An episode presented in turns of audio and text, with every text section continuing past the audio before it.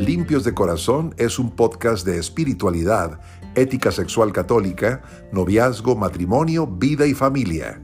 Bienvenido a este episodio. Hace algunos años conocí a una chica que estaba muy enamorada de su novio. Ellos tuvieron una relación de dos años en los que tuvieron actividad sexual con regularidad y al fin decidieron casarse. Ella llegó de blanco y puntual a la iglesia para la celebración de la boda, pero pasaron los minutos y el novio no aparecía. El sacerdote tuvo que iniciar la misa sin el muchacho mientras que ella estaba angustiada, esperando en el coche. La misa terminó y el novio nunca llegó. La había dejado plantada durante las horas siguientes ella no tuvo noticias de él y fue hasta dos días después cuando apareció el muchacho para decirle que lo habían secuestrado. Ella ingenuamente le creyó. ¿Qué lección podemos aprender de esta experiencia?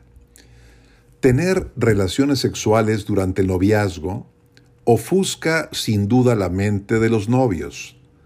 Cada vez que ellos tienen intimidad, sexual hablan en un lenguaje corporal que no está en sintonía con la realidad de su noviazgo.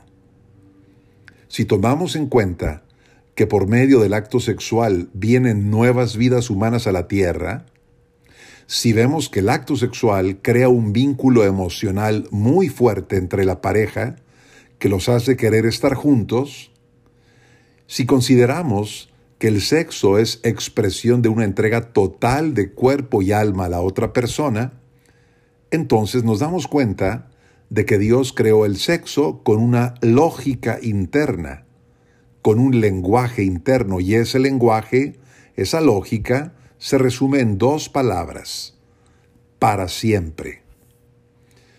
Cuando una pareja hace el amor como Dios ha querido, entonces su lenguaje es el siguiente, me quiero para ti.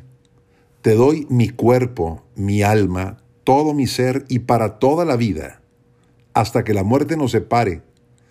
Quiero tener hijos contigo y educarlos. Este significado que Dios ha querido para el sexo no se vive durante el noviazgo.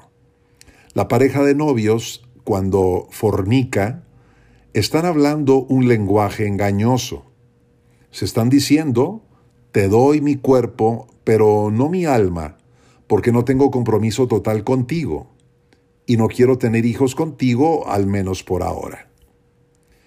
Pero vayamos a la historia de aquella chica plantada en el atrio parroquial el día de su boda.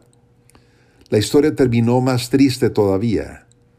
Después de unos meses en que ella creyó la mentira del secuestro, volvieron a establecer su relación y nuevamente decidieron casarse. El sacerdote al que le solicitaron la boda, sabiendo lo que había ocurrido en aquel día de sus nupcias fallidas y sospechando que el novio había estado mintiendo, se rehusó a casarlos. Finalmente, ellos fueron a contraer matrimonio a un pueblo lejano de su diócesis, donde esta vez la boda sí se realizó.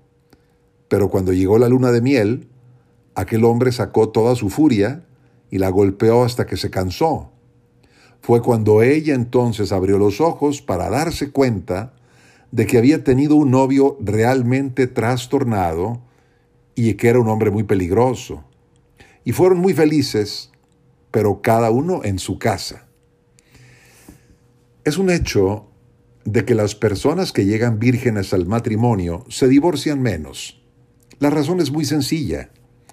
Las relaciones sexuales crean un vínculo emocional muy poderoso en la pareja, vínculo que no permite descubrir los defectos de la otra persona tan fácilmente o a no darles la debida importancia.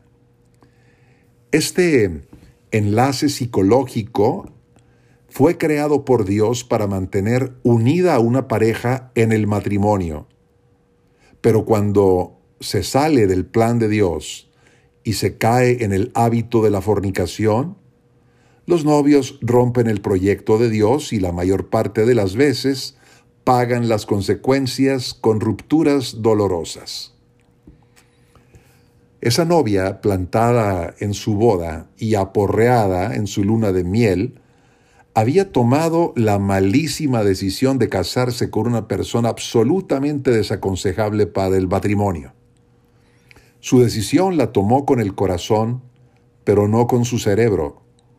Si no hubiera tenido una vida sexual con su novio, lo más probable es que la relación hubiera terminado pronto, apenas el hombre hubiera empezado a hacer sus desplantes de ira.